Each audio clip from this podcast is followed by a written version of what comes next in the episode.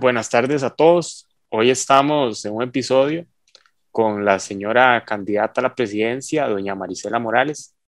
En esta ocasión nos encontramos los estudiantes Christopher Ulat de la Universidad Nacional, Alfredo Huertas de la Universidad de Costa Rica y mi persona Alexander Valverde de la Universidad ULACIT.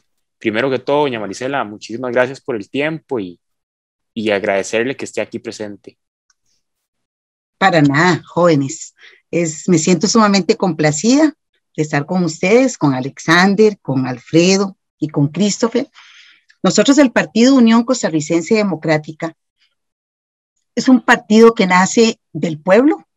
Prácticamente tenemos la oportunidad de, nacer en plena protesta en el 2018 con este bandido combo de el 20.580 que queríamos sacar de, de raíz, porque prácticamente en este momento estamos casi que ahogados totalmente de tanto impuesto.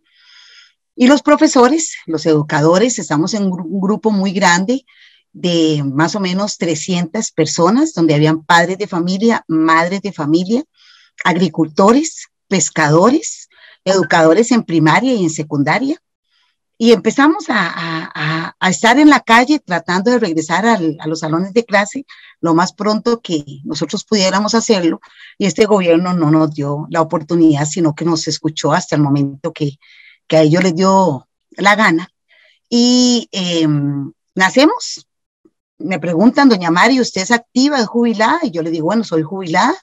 ¿Qué tenemos que hacer para hacer un partido político? Bueno, si tenemos que estar detrás de una curul, pues vamos a ir a buscar esa curul para poder decirle a Costa Rica que hay mejores eh, condiciones para, para, para tener como, como ciudadana o ciudadano de, de Costa Rica. Existe mucho dinero. El problema es que el dinero no está de la mejor forma eh, manejado. Nosotros queremos como partido entrarle con bisturí a lo que es el Ministerio de Hacienda porque creemos, consideramos con los estudios que se han hecho por parte de los compañeros, que es dinero suficiente el que hay. Don Elian no ha dado eh, eh, datos exactos. Hace tres años no sabemos cuánto se ha captado en dinero y ya él prácticamente hace eh, dos años más o menos, no, año y medio más o menos, dijo que no, que ya no había hueco fiscal. Entonces, si ya no hay hueco fiscal, quiere decir que en realidad fue mucho el dinero que entró.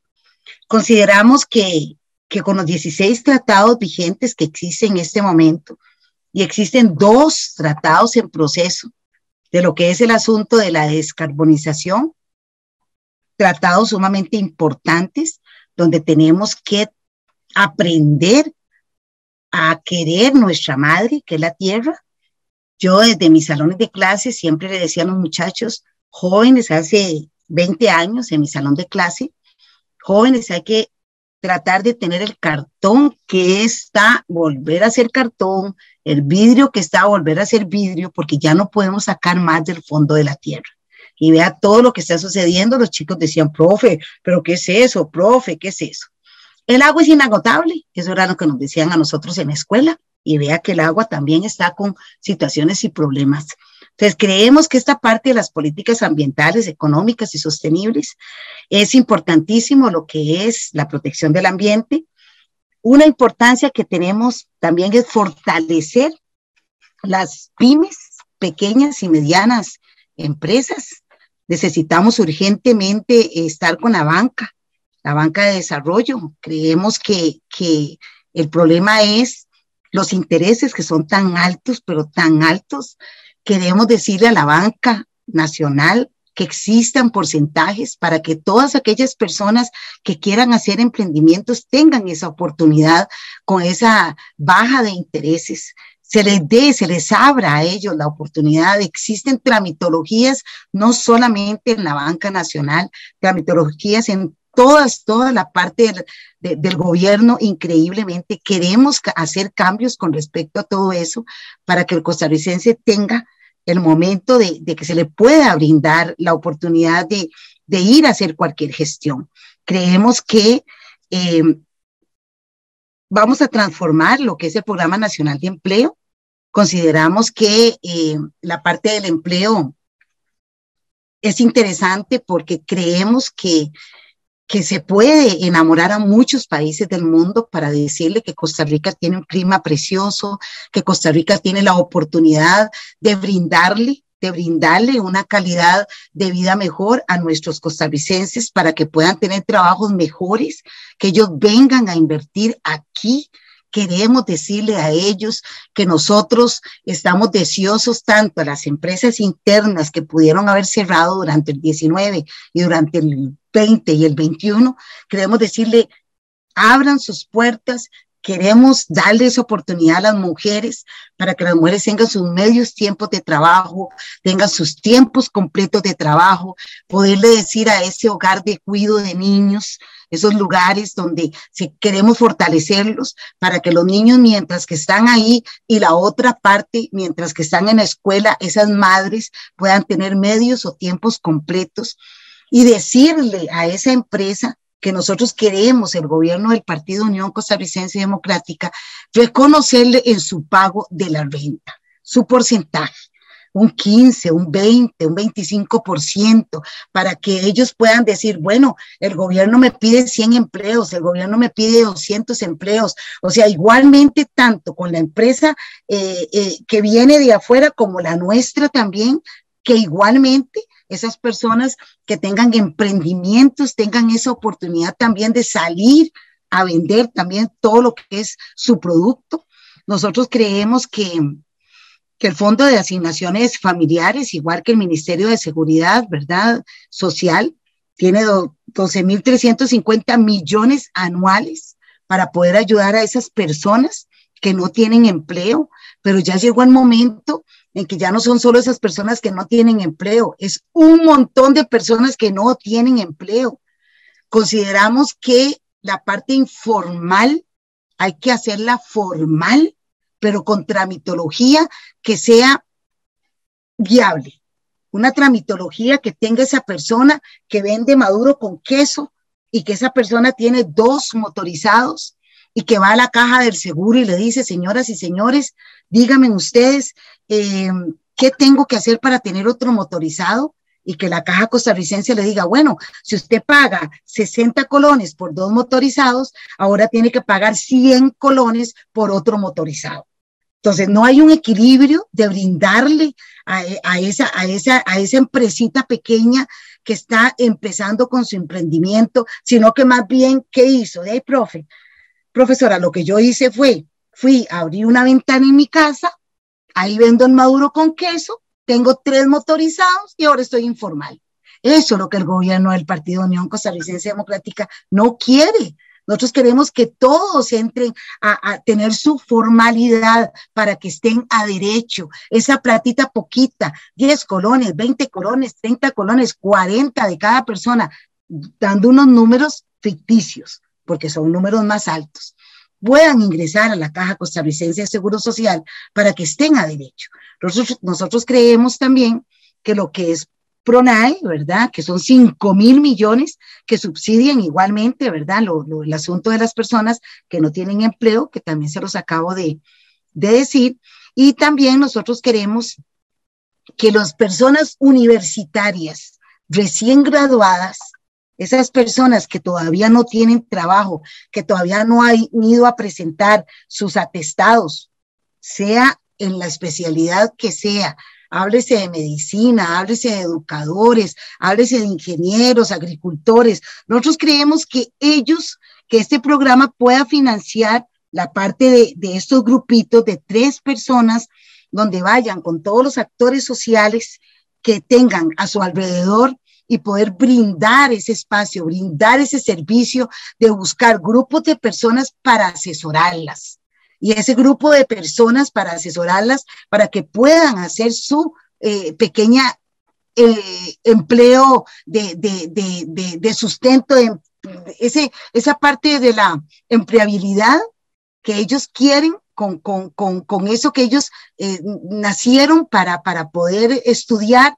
Entonces, queremos esa oportunidad que los 83 municipios que vamos a tener, contando ya el de Monteverde, sea una sinergia interna no podemos separar lo privado ni podemos separar lo público, sino que queremos hacer una unión de la parte pública, la parte privada, para que ellos en aquellas zonas donde más necesitan, porque son zonas donde más se necesita, ellos puedan capacitar a todas esas personas y se les pueda decir, bueno, ok, vamos a capacitar a las personas, el municipio les va a hacer un pequeño, mini pequeño eh, contrato para que puedan estar aquí, ya sea en la parte de la agricultura, ya sea en la parte de la docencia, ya sea eh, por la parte de salud. Queremos darle ese, esa oportunidad.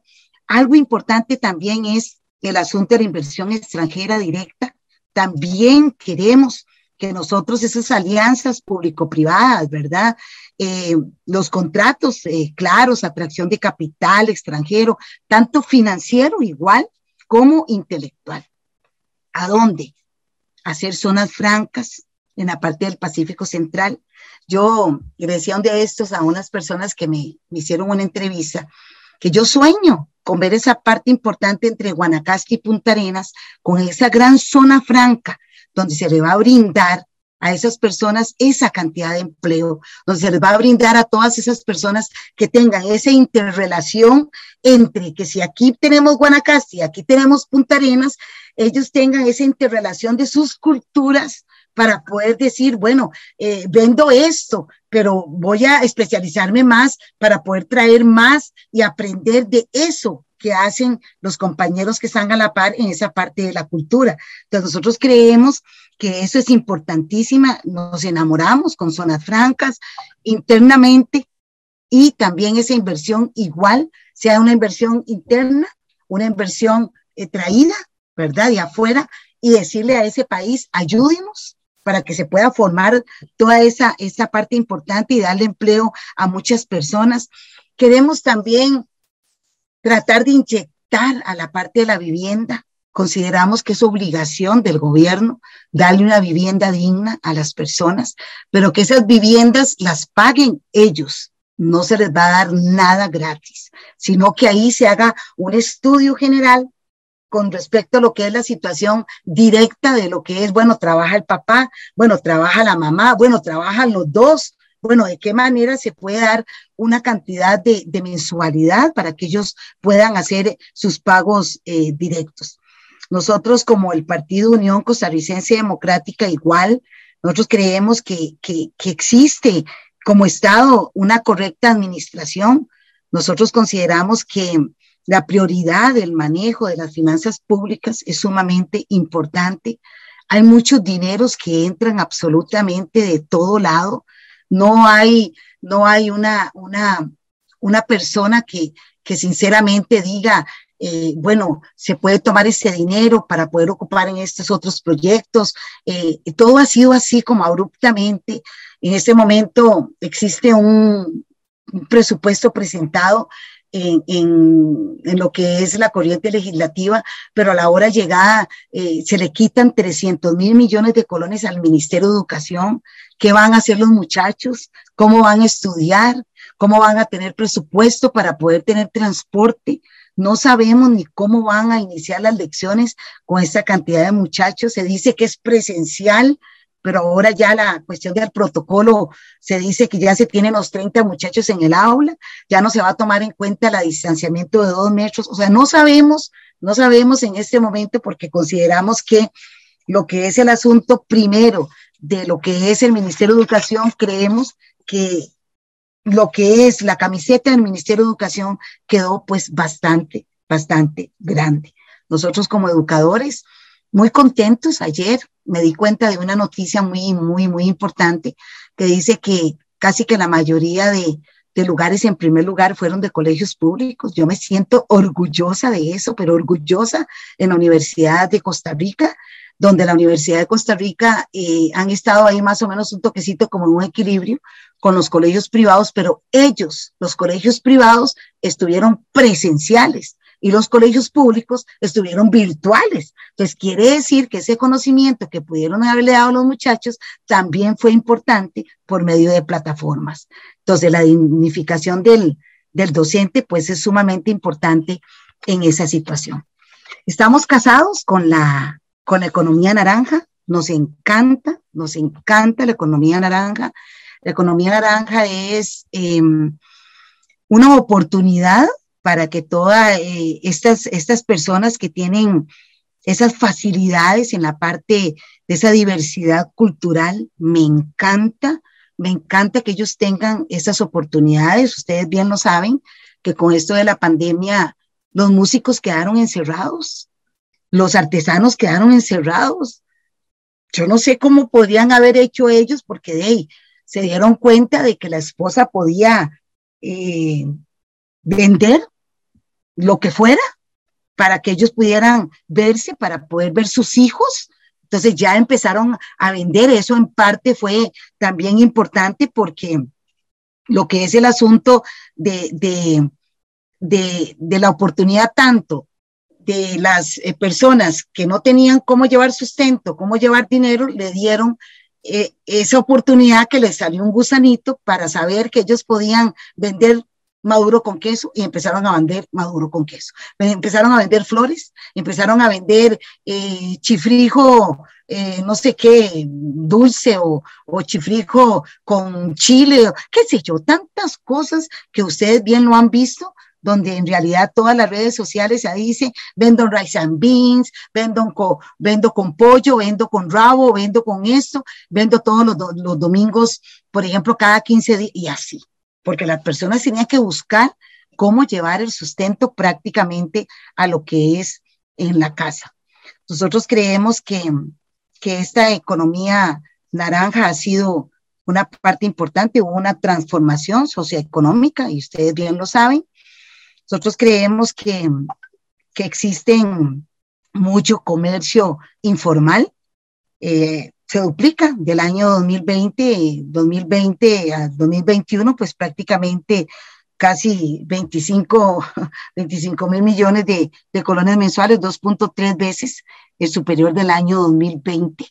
El 21 fue increíblemente, ustedes como estudiantes, pues ustedes eh, están terminando de, estudiar y en este momento, pues sus papás tienen la oportunidad de hacer sus pagos, que tal vez deben de ser un pago módicos, pero aparte de eso, pues tienen sus gastos en, en sus pasajes, en, en su comida, o, o, lo hacen virtual, que tal vez es una de las partes importantes que ustedes como estudiantes han tenido esa oportunidad. Ha existido una, una forma de que, de que ya las personas tienen el comercio electrónico informal, veámoslo así, porque es un comercio electrónico informal donde usted ahí de, postea hasta la venta de ropa en su casa.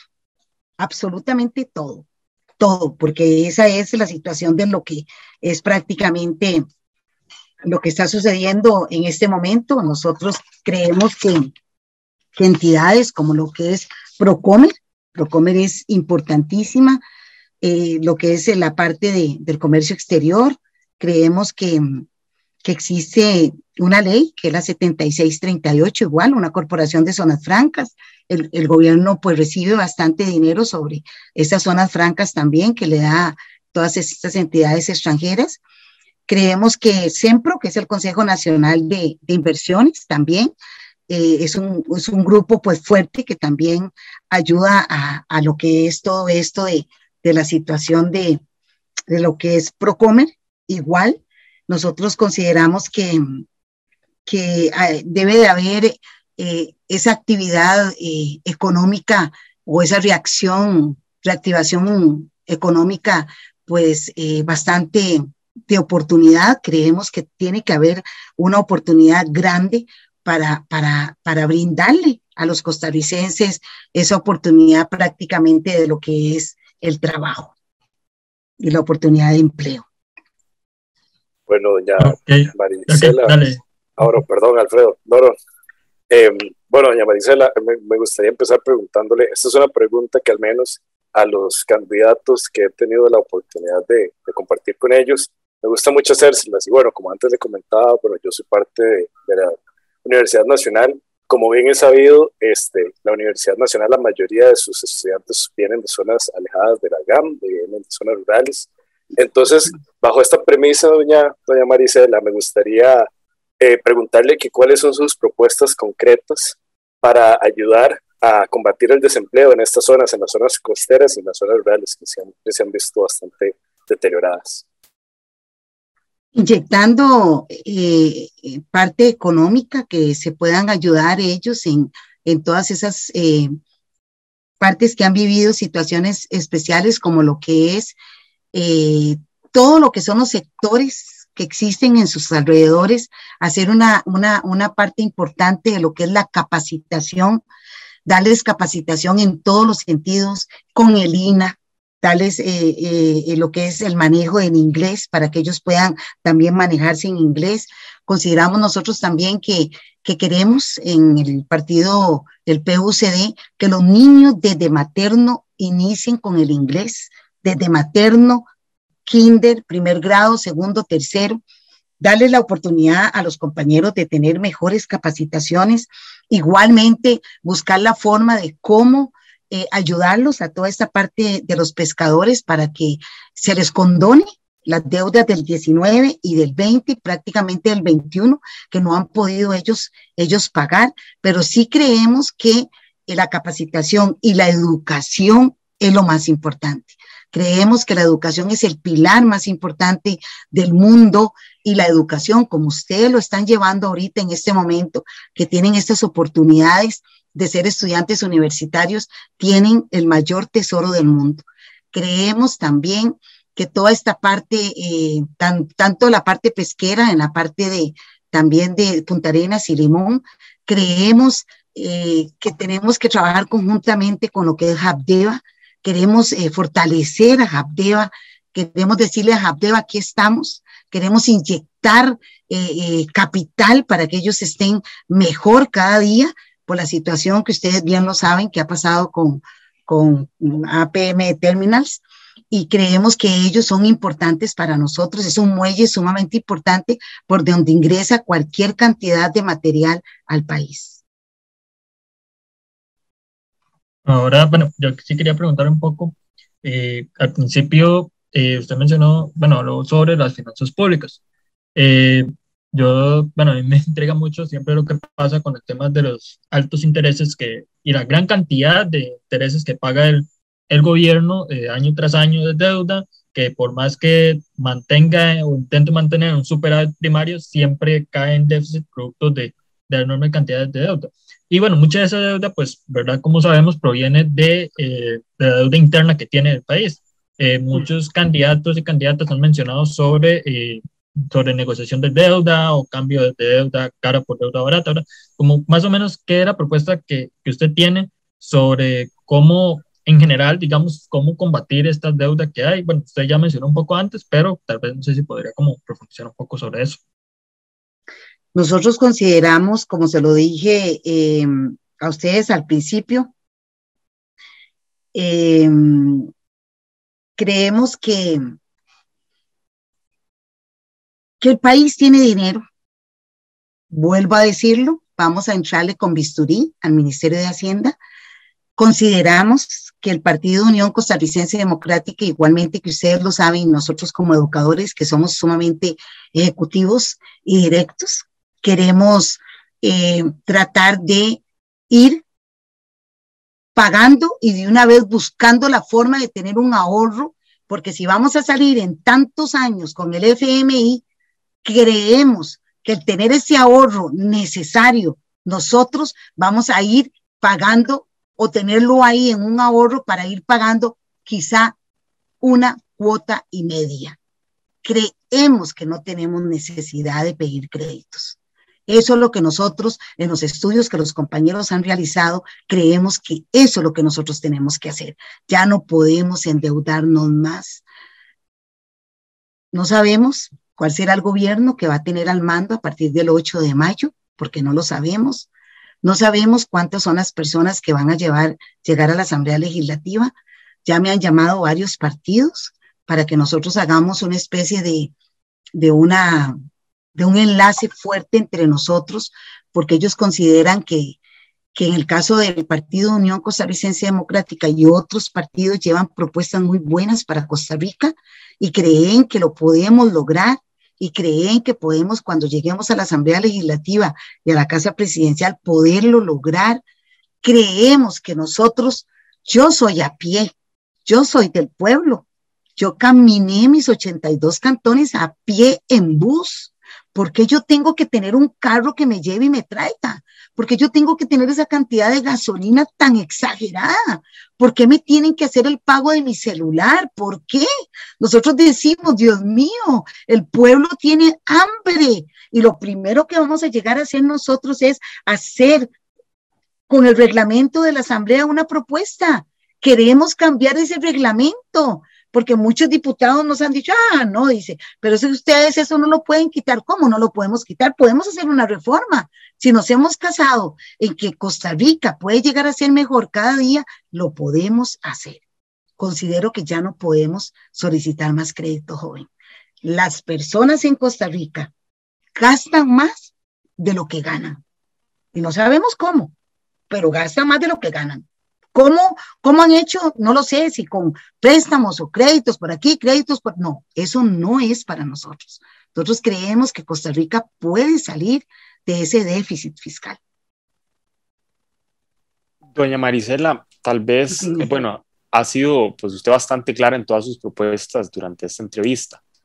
Quisiera tal vez, para ir finalizando y que al público le llegue este mensaje, algo que usted quiera transmitirles, algún como algún, no sé, alguna enseñanza, usted como profesora, algún mensaje que quiera hacerle llegar del por qué votar por ustedes y, qué expectativas tiene también. Nosotros consideramos que, que nacemos del pueblo, somos el pueblo. El plan de gobierno está hecho, fue hecho con base a la petitoria del pueblo, a la petitoria de los agricultores, de los pescadores, de los trabajadores independientes o informales, de todo lo que es el sector salud, que están pasando mucha necesidad también el sector salud, lo que es la Compañía Nacional de Fuerza y Luz, lo que es también la parte de energía del ICE. Todas esas personas que se han reunido con nosotros a nivel, a nivel nacional consideran que en realidad las propuestas que llevamos son propuestas para lo nuestro. Consideramos que una de las propuestas importantes es el empleo. Otra propuesta importante, porque para nosotros son todas importantes, lo que es la educación, el empleo, lo que es parte de lo que es vivienda, una vivienda, digna para darle a todas las personas, porque es obligación del gobierno que los costarricenses tengan una vivienda digna. Y también algo importante que quiero decirles es que no se les olvide ir a votar lo más temprano que ustedes puedan por la situación que existe ahora de lo que es la situación principal de el COVID con los protocolos, llegar temprano a votar, salir de la institución y ya dedicarse a otras cosas, porque esta oportunidad que tenemos de votar se lo desea más de un país que no puede hacerlo. Entonces aquí estamos libremente, tenemos una democracia lindísima, tenemos esa oportunidad, por eso el Partido Unión Costarricense Democrática, porque así se llama, en unión de todo un montón de sectores, en unión de todos los costarricenses, y le solicito el apoyo para el 6 de febrero, si Dios lo permite. Muchas gracias a los jóvenes que van a, a escucharme, que me van a ver también con esta oportunidad que me dieron ustedes para poder decirle al pueblo de Costa Rica, aquí estamos. Si quieren contactarme, están unas paginitas que tenemos en todas las, las provincias. Lo hemos hecho con nuestro propio dinero, lo hemos hecho con, con, con nuestro propio salario no tenemos plata para que el tribunal nos vaya a pagar millones de millones de colones, porque creemos que el pueblo tiene hambre y el pueblo necesita a personas del pueblo, tanto en la Casa Presidencial como en la Asamblea Legislativa. Muchísimas gracias, doña Maricela, la verdad, por su tiempo y a todos los que nos escuchan. Muchas gracias por haber escuchado un episodio más. Le deseamos pues muchísimos éxitos y que se encuentre muy bien. Más bien, muchas gracias a ustedes. No se les olvide, somos eh, los círculos turquesa, gris y violeta para el 6 de febrero y estoy para servirles, jóvenes. Y ustedes, adelante con sus estudios, los quiero ver profesionales, que voy a saber si, si los vamos a tener en esas oportunidades para que nos den un montón de inducción de todo lo que están aprendiendo y adelante Costa Rica. Muchísimas gracias.